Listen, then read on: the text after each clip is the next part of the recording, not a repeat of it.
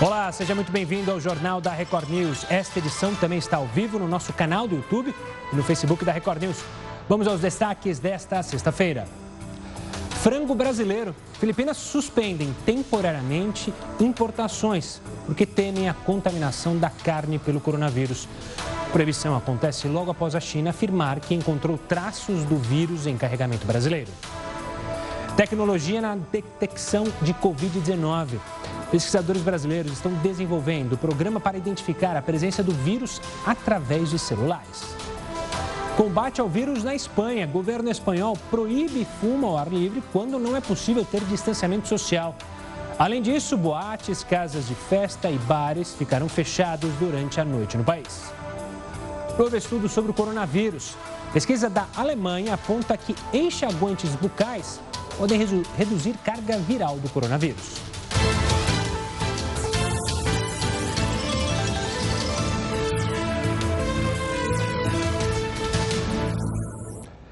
Um estudo apontou que uma vacina experimental dos Estados Unidos reduziu a gravidade do coronavírus em camundongos.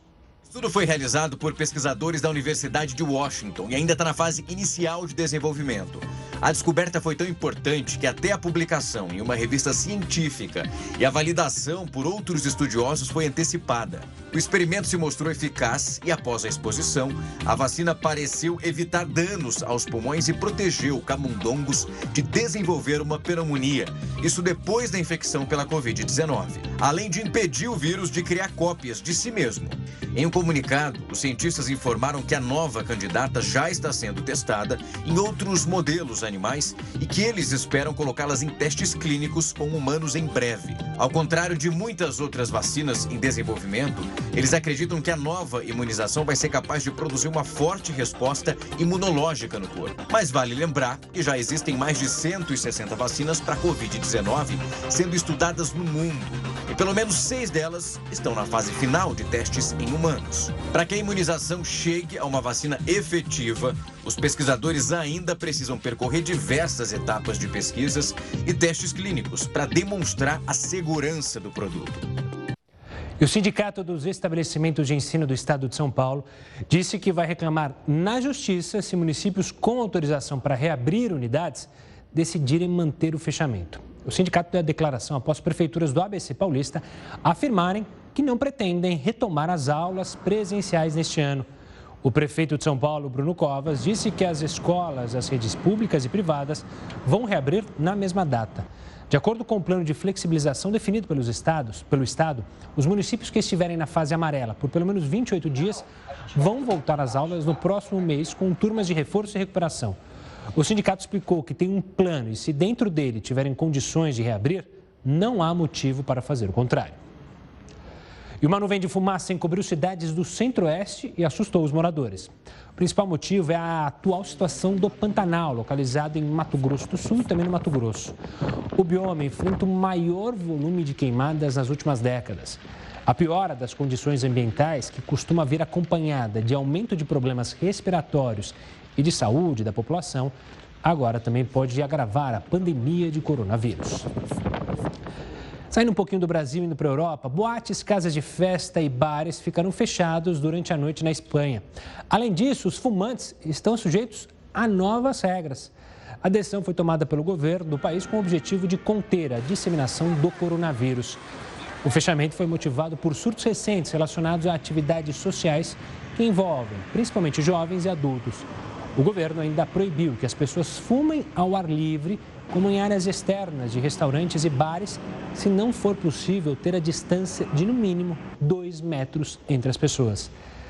Antes disso, algumas regiões espanholas já estavam aderindo à regra. De acordo com o Ministério da Saúde espanhol, foram definidas várias medidas nesta sexta-feira para tentar controlar contaminações pelo vírus, que voltaram a crescer desde o fim de junho. Agora, você que usa bastante enxaguante bucal, um estudo apontou que esses produtos podem reduzir a carga viral do coronavírus. Veja só na reportagem. Uma pesquisa divulgada por uma universidade da Alemanha indicou que algumas fórmulas de enxaguante bucal são capazes de inativar o novo coronavírus, reduzindo a carga viral. Os pesquisadores também apontaram que a garganta e as glândulas salivares são os principais locais de replicação e transmissão do vírus. Foram testados oito tipos de enxaguantes bucais de diferentes fórmulas e marcas, misturados com partículas virais durante 30 segundos para simular o efeito do gargarejo. Os produtos analisados conseguiram diminuir a concentração do vírus das amostras e apenas três dos oito enxaguantes conseguiram reduzir significativamente a infecciosidade viral. Acontece que uh, isso foi feito num ambiente muito diferente do ambiente da boca. O ambiente da boca é muito mais complexo, cheio de micro-organismos, de material orgânico, restos alimentares. Então, a gente ainda precisa de muitos estudos num ambiente semelhante ao da boca para que a gente possa assegurar se os enxaguatórios são ou não eficientes. O estudo ainda afirma que os enxaguantes bucais não inibem a produção de vírus nas células, mas eles podem reduzir a carga viral da garganta a curto prazo. Ainda não se sabe ao certo quanto tempo esse efeito dura na boca de pacientes já contaminados. Em um comunicado, o líder do estudo, Tony Meister, disse que a informação poderia ser útil em certas situações, como no dentista ou durante o atendimento médico de pacientes com coronavírus, por exemplo. Então, a orientação continua a mesma. Higienize seus dentes, escove após todas as refeições, use o fio dental, que é muito importante para que não haja sangramento gengival, e complementando tudo isso, higienizar a língua com os raspadores ou com a própria escova e o enxaguatório. Dessa forma, a gente pode prevenir muitas doenças, porque a boca é uma das maiores portas que está aberta a todos os micro-organismos, bactérias e vírus de todos os tipos de doenças que nós temos.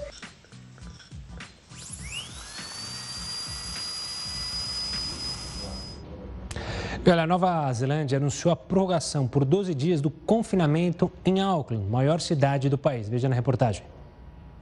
A primeira-ministra Jacinda Ardern anunciou a medida após a cidade e localidades próximas registrarem 30 novos casos de coronavírus. Eles surgiram após quatro integrantes de uma família contraírem a Covid-19. As autoridades investigam a origem do contágio. Uma das hipóteses é a de que um dos infectados trabalhava num frigorífico e que o vírus tenha chegado ao país pelas mercadorias importadas pelo estabelecimento. Outra possibilidade levantada é a de que dois dos infectados iniciais viajaram até a cidade turística de Rotorrua, localizada a quase 300 quilômetros de Auckland. De qualquer maneira, os registros acabaram com uma marca impressionante: 102 dias sem nenhum caso registrado na Nova Zelândia. O que preocupa as autoridades são duas ocorrências em Tokoroa, localizada a mais de 200 quilômetros de Auckland. Outro indicativo de que o vírus possa estar migrando pelo país. Antes desses novos casos, os neozelandeses praticamente haviam retornado à normalidade, com a realização de eventos esportivos e culturais com público e sem medidas de distanciamento social. Agora, a nova quarentena ameaça até as eleições gerais previstas para o mês que vem. Para que elas ocorressem, o parlamento deveria ter sido dissolvido na quarta-feira, mas a decisão foi adiada para a próxima segunda. Até o momento, a Nova Zelândia registra 1.602 casos confirmados e 22 mortes por coronavírus. A incidência é de 33 casos por 100 mil habitantes. Já a taxa de letalidade é de 1,37%. Voltando ao Brasil, em Saquarema, no Rio de Janeiro, os afogamentos aumentaram 131% de julho até os primeiros dias de agosto. As praias estão liberadas apenas para alguns esportes, mas a população segue insistindo em entrar no mar. Todos os dias, a equipe Salvamar de Saquarema percorre as praias com motos aquáticas e quadriciclos, orientando a população sobre o risco de aglomeração. O banho de mar permanece proibido no município. Alguns esportes foram liberados, mas com restrições desde o mês de junho. Desde que a Prefeitura de Saquarema flexibilizou a prática de esportes nas praias, o número de salvamentos aumentou 130%. De abril até junho, foram 85 socorros.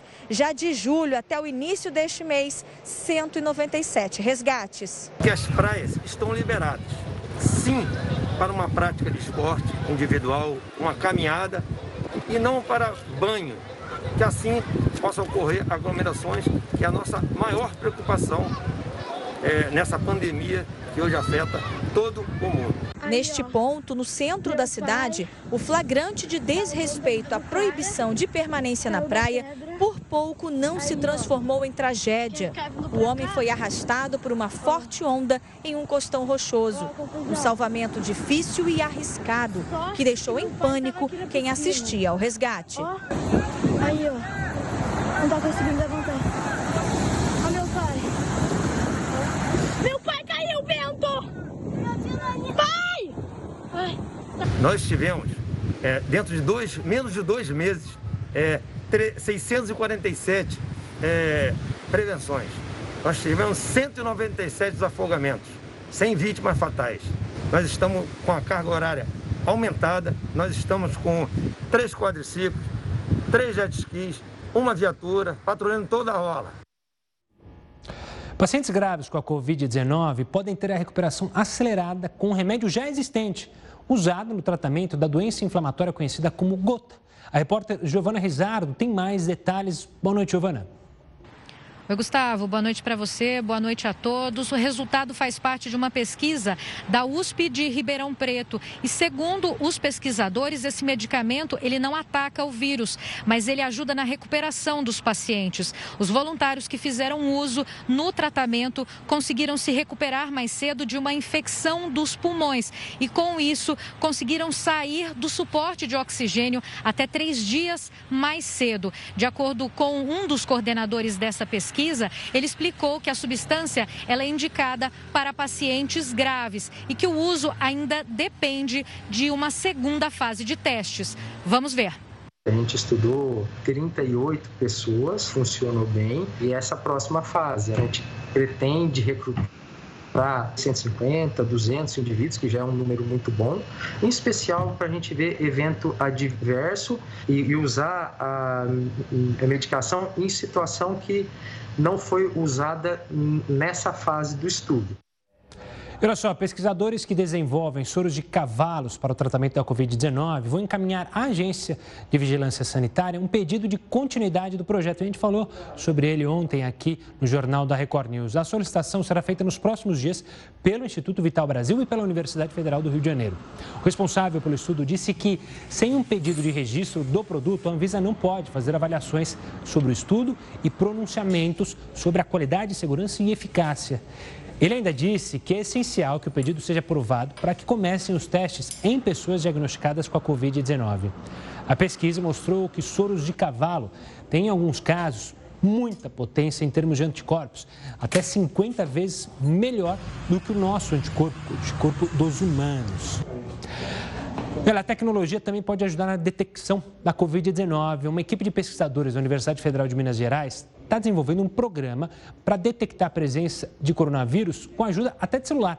Você vai entender melhor como isso funciona no próximo bloco. Continue conosco. Estamos de volta para falar sobre uma equipe de pesquisadores da Universidade Federal de Minas Gerais que está desenvolvendo um programa para detectar a presença de coronavírus através com a ajuda dos celulares. O Herman Mansur, professor de Engenharia de Materiais e Metalurgia da Universidade e subcoordenador da pesquisa, vai explicar como esse teste funciona.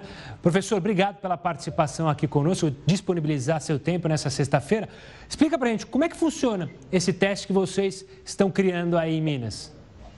Boa noite, o prazer é todo meu pelo convite, agradeço. É, basicamente, o nosso processo, ele consolidar a utilização de um processo chamado de cromatografia, que nada mais é que uma fita de celulose modificada com as moléculas denominadas anticorpos, e eles são capazes de reconhecer esse vírus, né, o coronavírus. A gente, então, utilizando a amostra do paciente é, assintomático ou com suspeita, a gente é capaz, então, de detectar essa, essa ligação desse anticorpo com esse vírus e então modificar a cor. Esse é basicamente a contribuição da engenharia, utilizando conhecimentos de nanotecnologia desenvolvidos nos últimos duas ou três décadas, é, que é a mesma tecnologia que é utilizada para outras doenças, a gente então é, aproveitou essa oportunidade da, da pandemia para colocar isso a serviço da população e, e da contribuição da universidade para desenvolver é, e retribuir isso no momento que mais necessita. É, esse reconhecimento do celular, ele possibilita, uma vez que a gente, então, captura a imagem desse teste, ele processa usando um app é, comum, como esse todos que nós conhecemos hoje, e possibilita a informação em tempo real para o órgão de saúde, como hospitais, clínicas, os órgãos públicos de governo e possibilita ações imediatas, por exemplo, isolamento, mapeamento epidemiológico e georreferenciamento, ou seja, localizar o paciente em tempo real. Isso no Brasil é fundamental, já que nós temos uma população continental é, distribuída nos cinco, é, cinco, é, cinco regiões do país, então possibilita isso. E todos nós sabemos que o combate à epidemia ele é reconhecidamente é, importante detecção imediata e isolamento para poder então ter sucesso. Claro. E doutor, uma preocupação, claro, é, pensando e olhando para o nosso país, é justamente o custo. É caro esse teste? É mais barato que os testes hoje é, à disposição é, aqui no país? É uma excelente pergunta. É nesse momento, a gente, né, lógico, nós estamos é, a serviço da instituição, ela visa primeiro a ensino, a pesquisa e tornar isso socialmente é, disponível para toda a população. O custo estimado depende é, da escala, e a gente está no processo ainda é, incipiente, mas a gente estima é, é, em torno de 5 a 10 vezes mais é, economicamente viável do que os testes hoje disponíveis, que vocês devem ter ouvido falar do, do RT-PCR, que é um teste que utiliza basicamente a, a parte do RNA viral para as detecções dos primeiros 5 a 7 dias. E competitivamente com os outros que enxergam, na verdade, o passado, que é o que a gente chama de teste de IgG, IgM ou de anticorpo, aqueles pacientes que já tiveram a, a doença é, é, e desenvolveram anticorpo. Então, a gente consegue trabalhar hoje, primeiro, a, a, a oportunidade, porque não tem hoje no mundo, existe uma limitação absurda de, de, de oferta devido à demanda global, então esse é o primeiro ponto a ser frisado. Hoje não tem uma solução que é, atribua é, responsabilidade para aquele que precisa, né? que é o órgão de saúde ou o paciente. Então, a gente vem é, preencher essa lacuna. E a segunda é, obviamente, na escala, é o custo. Se a gente conseguir é, colocar isso socialmente disponível 5 a 10 vezes mais barato e, principalmente, é, tendo acesso a toda a população, a gente fecha todo o ciclo, seria a detecção da doença, disponibilidade é, global, né, no caso, no nosso caso continental, e ao mesmo tempo a toda a população. Doutor, só para fechar nossa conversa, tem alguma expectativa de quanto isso, quando esse teste poderia estar nas mãos da população? Você tem um prognóstico entre é, dezembro, janeiro, março, enfim, tem alguma data específica? É, essa, essa é mais uma importante consideração é, que todos nos colocam, e é, basicamente a gente está dependendo da liberação do recurso federal, Ministério da Educação e Cultura, uma vez tendo um aporte e já tendo abertura em Minas Gerais do acesso às instalações da Universidade Federal, é, com o nosso grupo multidisciplinar, a gente tem toda uma equipe já trabalhando nas moléculas, nós na área da engenharia é, trabalhando é, na parte de desenvolvimento do diagnóstico e da integração com o celular. A gente imagina que de um a seis meses, dependendo, obviamente, dessa equipe, do êxito que a gente conseguir na integração, é, a gente tem a disponibilidade grande. O Brasil tem uma das maiores densidades celulares do mundo. Então, hoje, é, já tem, na verdade, 100 milhões de usuários disponíveis para usar. O nosso kit, esperamos estar em torno de 3 a 6 meses já na, na, na, nos primeiros resultados preliminares disponível para toda a população. É o que a gente espera. E torcendo para isso e, se Deus quiser, vamos conseguir. E aqui do Jornal da Record, a gente torce para isso também. Doutor, professor, obrigado pela participação, parabéns pelo trabalho, você e toda a equipe que participa dessa pesquisa. Lembrando, o trabalho brasileiro, pesquisadores lá de Minas Gerais. Saindo um pouquinho aqui do Brasil, mas com relação ao nosso país, é que as Filipinas suspenderam temporariamente importações de frango do Brasil porque temem a contaminação da carne pelo coronavírus. A proibição acontece logo após uma cidade chinesa afirmar que encontrou traços do vírus em um carregamento de asas de frango produzidos aqui no Brasil. O Brasil, é bom lembrar, é o maior exportador de frango do mundo e responde por 20% das importações das Filipinas. Apenas no primeiro semestre deste ano, o Brasil vendeu mais de 31 bilhões de dólares ao país. Isso corresponde a 50 mil toneladas do produto.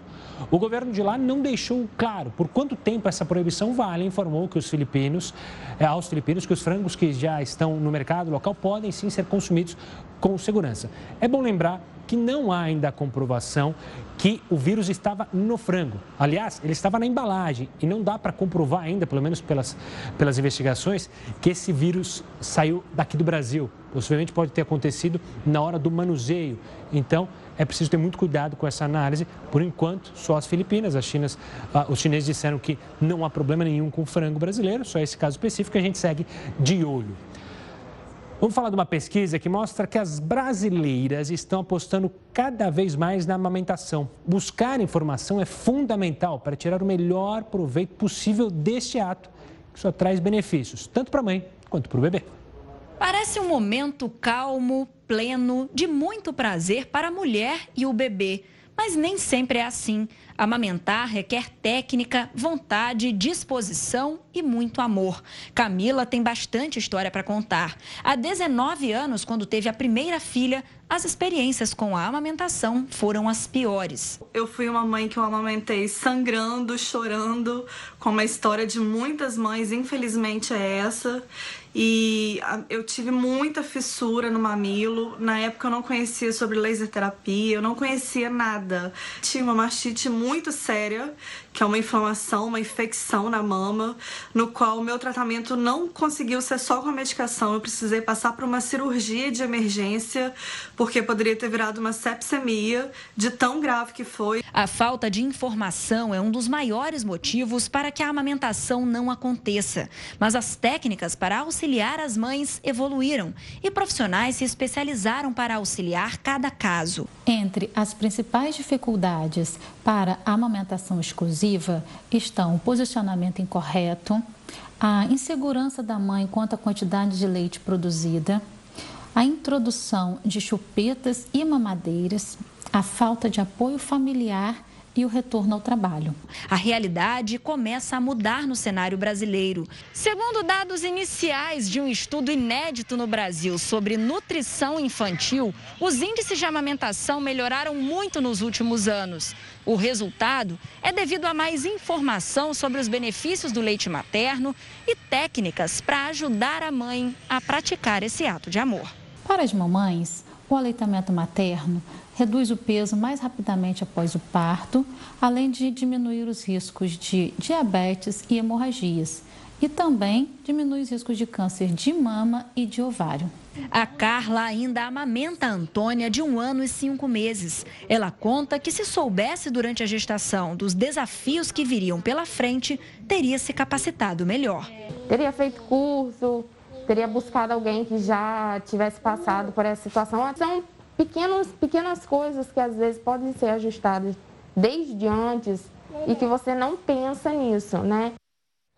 E uma pesquisa revelou que um tratamento precoce pode ajudar pacientes internados com coronavírus a deixarem o hospital. Ele é baseado na transfusão de plasmas presentes no sangue de pessoas que já têm anticorpos. Enquanto a busca por uma vacina eficaz continua, outros métodos para salvar os pacientes já infectados estão em teste.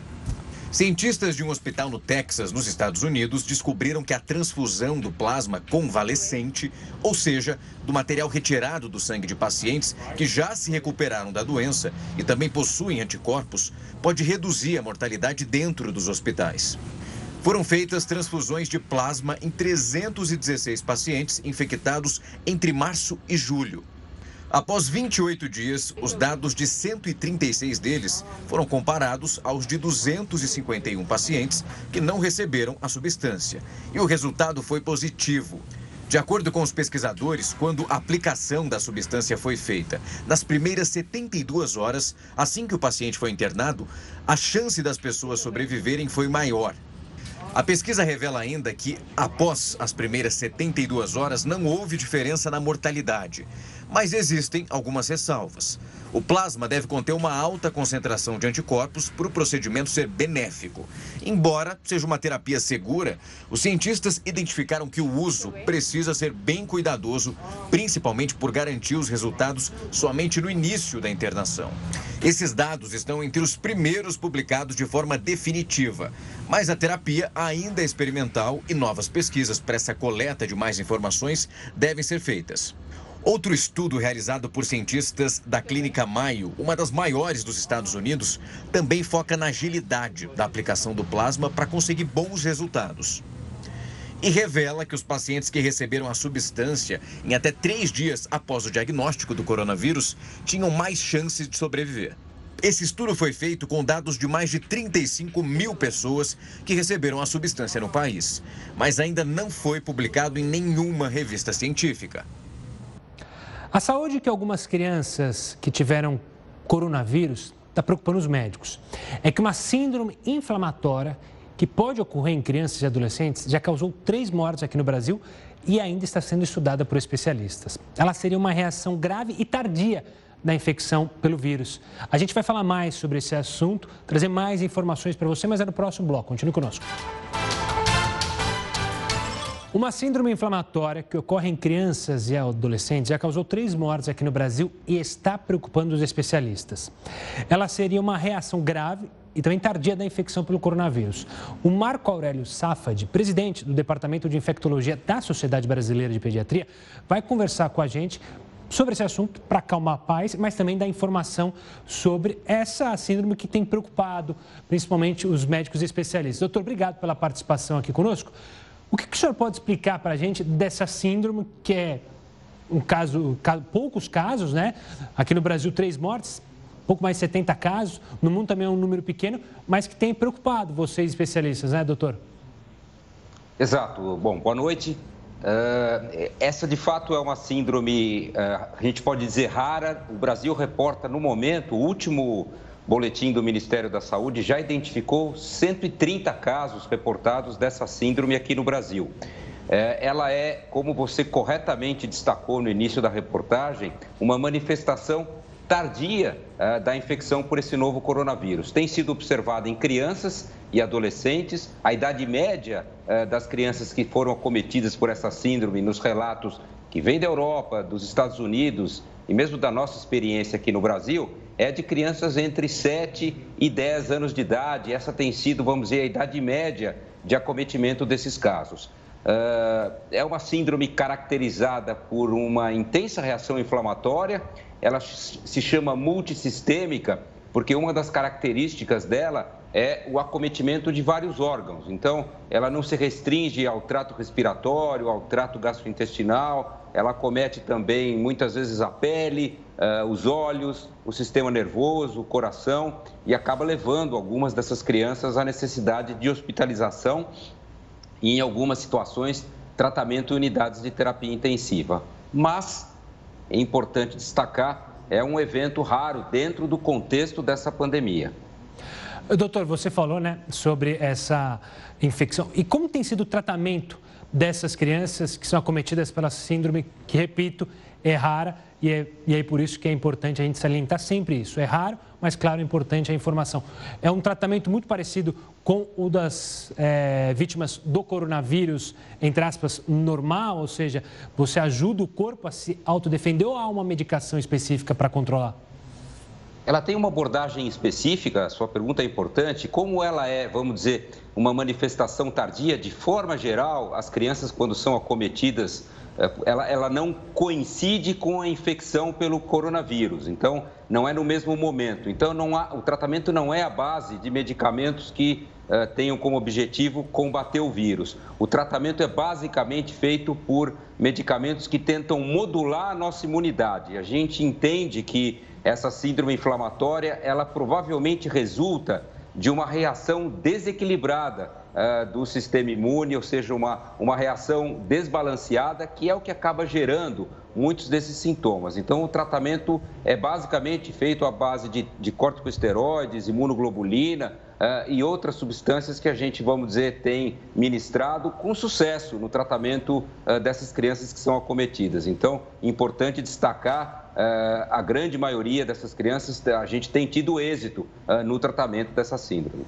Doutor, só para fechar nossa conversa, eu acompanhei que a Sociedade Brasileira de Pediatria está pedindo para ter um controle maior, ou seja, é, para a comunicação dos hospitais, em qualquer caso que seja dessa síndrome, aumente. É isso mesmo? Perfeito, seu comentário é preciso. A Sociedade Brasileira de Pediatria, em parceria com o Ministério da Saúde, montou um esquema para que a gente tenha, vamos dizer, dados uh, uh, reais da incidência dessa doença no nosso país. Então, ela é uma síndrome de notificação compulsória. Os profissionais de saúde que atenderem crianças que se encaixem na definição que nós estabelecemos para essa síndrome, devem notificar esses casos ao Ministério da Saúde para que a gente tenha, vamos dizer, um cenário uh, que represente a realidade né, do acometimento dessa síndrome e que dessa forma o Ministério da Saúde tenha condições de implementar as medidas uh, necessárias para, o, para mitigar, para minimizar as consequências dessa complicação tardia da Covid-19 em criança. Doutor Marco, quero agradecer demais a sua participação e a explicação sobre essa síndrome que a gente repete é rara, mas claro, a informação para você de casa é importantíssima. Obrigado, doutor. Até uma próxima. Então, se você acompanhou essa entrevista, perdeu o finalzinho, quer acompanhar de novo, daqui a pouco está lá no YouTube, youtube.com.br Aviso para você também ir lá no nosso canal, se inscrever, adicionar as notificações, é, é, clicar ali no sininho para sempre ficar bem informado, não só na TV, mas também pelo celular. Eu falo agora de oficiais de justiça que chegaram agora há pouco na casa do ex-assessor Fabrício Queiroz e da mulher dele, Márcia Aguiar. Eles devem cumprir o mandado de prisão emitido pelo Tribunal de Justiça do Rio de Janeiro também nesta noite. Na quinta-feira, o ministro Félix Fischer, do Superior Tribunal de Justiça, determinou a revogação da prisão domiciliar dos dois. A defesa de Fabrício Queiroz entrou com um recurso no Supremo Tribunal, no Supremo Tribunal Federal para tentar reverter a decisão do ministro. Hoje, Queiroz saiu de casa e foi até uma clínica para realizar exames. A saída já estava agendada e foi autorizada pelo Tribunal de Justiça do Rio. Ele deve fazer uma cirurgia no ombro nas próximas semanas. Por isso, os advogados pediram a liberação para consulta. A Justiça tinha decidido que tanto Queiroz quanto a esposa dele cumprirem a pena em casa com o uso de tornozeleira eletrônica. Claro que a gente segue acompanhando esse caso. Queiroz e a mulher aguardam uma decisão do STF para saber se voltam ou não à prisão. Um pedido de habeas corpus deve ser julgado pelo ministro Gilmar Mendes. E a Agência Nacional de Saúde Suplementar determinou que os planos de saúde cubram o exame de sorologia do Covid-19. Tudo bem, mas e aí? Quais são os requisitos que as pessoas devem cumprir junto com o plano de saúde para que esse exame seja pago pelo plano? A gente te explica no próximo bloco. Continue conosco. Já estamos de volta para falar de um estudo que apontou que a tecnologia faz o coronavírus ter uma taxa de mortes menor do que a da gripe espanhola na cidade de Nova York, nos Estados Unidos. As análises apontaram que durante o início do surto de gripe espanhola, em 1918, a taxa era de 287 mortes a cada 100 mil pessoas por mês. Já durante o período inicial do surto de Covid-19, a taxa de incidentes era de 202 mortes a cada 100 mil pessoas por mês. O estudo ressalta que muitos fatores podem ter contribuído para o menor número de mortes pelo coronavírus, principalmente a tecnologia, pois há um século os médicos não dispunham de tantas intervenções como respiradores, ventiladores mecânicos e outras conquistas modernas. Olha, a Agência Nacional de Saúde Suplementar determinou que os planos de saúde cubram o exame de sorologia do Covid-19. Mas quais são os requisitos que as pessoas devem cumprir para que o exame seja pago pelo plano? O Marco Antônio Araújo Júnior, advogado, especialista em direito do consumidor, vai explicar isso para a gente. Né, doutor? Porque quando a gente vê a manchete, olha, o plano de saúde vai pagar o, o exame. Quer dizer que todo mundo pode ir lá e, ó, oh, quero ver se eu estou? É, não é? Como é que faz, então, para esse plano de saúde pagar o exame? Tem que seguir alguma norma? Gustavo, boa noite. Boa noite a todos vocês. Sim, nós temos dois exames que identificam a questão do Covid, né, Gustavo? Então é interessante explicar. O primeiro deles é o PCR, que é aquele que vai identificar a presença de material genético do vírus. Ele é feito com base em coleta de amostra de garganta e de nariz. Esse é quando a pessoa está com sintoma do vírus, ela vai lá e faz o exame PCR. Esse já é obrigado desde março deste ano, então já está obrigado esse, não tem discussão quanto a ele. O que causou grande discussão foi o exame de sorologia. Sorologia é aquele exame que a gente faz para identificar se a gente teve Covid nos últimos 10 dias, né, no período passado, portanto. Nós tínhamos uma decisão da, da judicial, uma, uma ação judicial, uma ação civil pública, que foi movida pela Associação de Defesa dos Usuários do Plano de Saúde, é, Plano de Sistema de Saúde de Pernambuco. Nessa ação civil pública tinha uma medida, uma decisão judicial que determinava que a ANS incluísse no rol dos, dos procedimentos obrigatórios o exame também, é, que é o chamado exame, então, que vai verificar se você tem sorologia 10 dias, né? Então, que é o IgA, o IgC ou o IgM, o exame de anticorpos, a sorologia do, do, do coronavírus. Esse exame tinha determinação judicial, caiu a determinação judicial, mas a ANS decidiu na quinta-feira, no dia 13, que os planos de saúde vão ter que cobrir sim. Então agora não é mais uma decisão judicial, uma decisão da diretoria da ANS. A partir de hoje, os planos de saúde vão ter que cobrir também, então, o exame de sorologia. Para cumprir essa, essa determinação da ANS, o beneficiário tem que estar a partir do oitavo dia do início dos sintomas. Então, é com ordem médica, só mediante um relatório médico, e esse exame tem que ser cumprido em regime ambulatorial, hospitalar ou de referência. Tá certo, ou seja, não é, é, só chegar e pedir o exame. Mas, doutor, me preocupa, claro, é, você mesmo mencionou, tinha uma liminar, aí é, a liminar caiu, aí a ANS, a ANS agora decidiu. Isso quer dizer que não vai mudar ou daqui a alguns meses pode ser que mude de novo, que a justiça seja provocada pelos planos de saúde ou algo do tipo? Pode acontecer ou não? A chance de cair é muito pequena, né? A chance era maior de cair quando a medida era judicial, a determinação era judicial, concedida numa liminar. Ali a chance era grande, como caiu. Né? Agora a ANS entendeu que não faz sentido é, liberar só o exame de PCR e não liberar o exame de sorologia. Então, antes tarde do que nunca. A INS podia ter feito isso há muito tempo já, né? Eu acho que deixou de prestar um bom serviço à Agência Nacional ah, de Saúde, mas antes tarde do que nunca incluiu agora no rol dos exames obrigatórios eh, o exame de sorologia. De qualquer forma, é importante que o consumidor saiba que o que está escrito na determinação da ANS nem sempre é cumprido na regra quando você vai no hospital, no ambulatório ou no hospital de referência, né? E aí, como que o consumidor se, se, é, se livra dessa situação? Porque ele vai lá, passou do oitavo dia, tem relatório médico e o plano de saúde fala o seguinte: não vou cobrir, não vou dar cumprimento aí tem que necessariamente informar a ANS para que a ANS possa ter ciência do que está acontecendo e depois possa autuar o plano de saúde. Então, informa a ANS, que é a Agência Nacional de Saúde Suplementar, informa também os órgãos de defesa do consumidor e, se for uma questão de urgência, aí vai precisar de uma medida judicial para garantir o que já está previsto como obrigatório.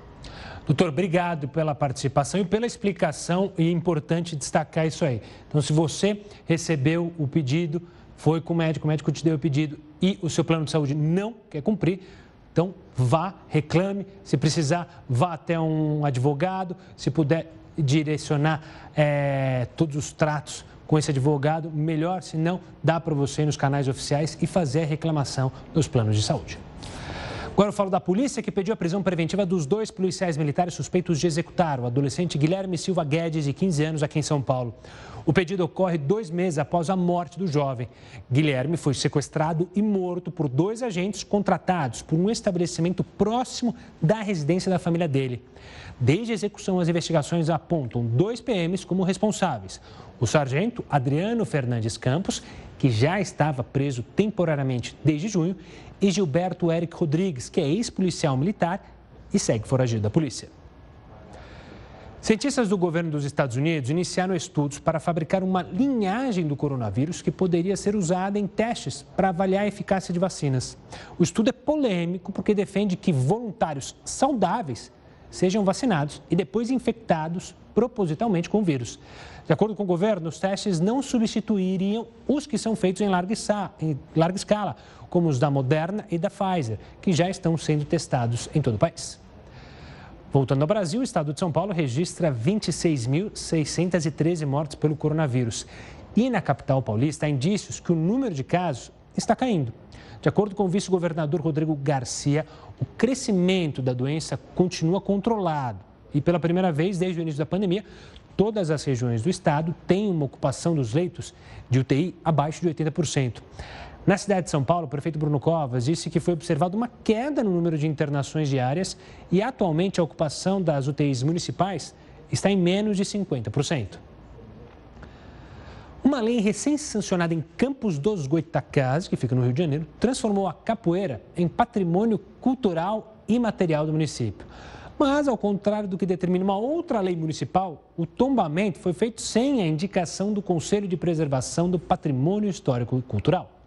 Golpes objetivos e sutis. Esquiva, música.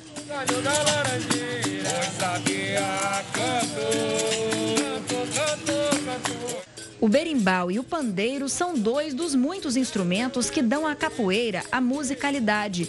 Outro ponto que atrai pessoas de todas as idades e classes sociais. Ela traz a inclusão social. A capoeira ela não é seletiva né? Como vocês podem ver, nós temos cadeirantes, nós temos é, crianças com síndrome de Down. Em Campos dos Goitacazes, norte do estado, o movimento da capoeira é bem forte. A capoeira hoje ela é, é, é uma das maiores divulgadoras da língua portuguesa no mundo. Ela está em mais de 170 países, levando a capoeira e divulgando o nosso país também através dela. A importância modalidade é tão significativa no município que no dia 28 de julho foi sancionada a Lei 9000, que determina o tombamento da capoeira de Campos como patrimônio cultural e material. Porém, os trâmites para que a ação fosse realizada estão sendo questionados. A publicação foi realizada no Diário Oficial do dia 5 de agosto. Porém, a Lei Municipal número 8.487 determina que tombamentos de patrimônios materiais e imateriais devem ser feitos por meio do Conselho de Preservação do Patrimônio Histórico e Cultural de Campos, o COPAN, o que não aconteceu. Segundo o assessor jurídico, a situação deve ser regularizada nos próximos dias. Precisa realmente passar por um procedimento interno lá do Copan e já foi feito contato com a Câmara, vai ser feito esse procedimento sim, já foi encaminhado pelo Copan que nós iremos deliberar no próximo dia 18. Quem ama a capoeira e vivencia os benefícios que ela promove, pede mais ações efetivas de valorização do esporte. Poderia haver né, é, é, leis né, voltadas para esses fins, né? Leis aí voltadas para. Porque nós prestamos um serviço de utilidade pública também, né? Então, acredito que seria fundamental essa valorização desses profissionais. E o Jornal da Record News fica por aqui. Tenha um ótimo final de semana e acompanhe agora mais uma edição do Jornal da Record para você ficar bem informado. Tchau, tchau e até segunda-feira.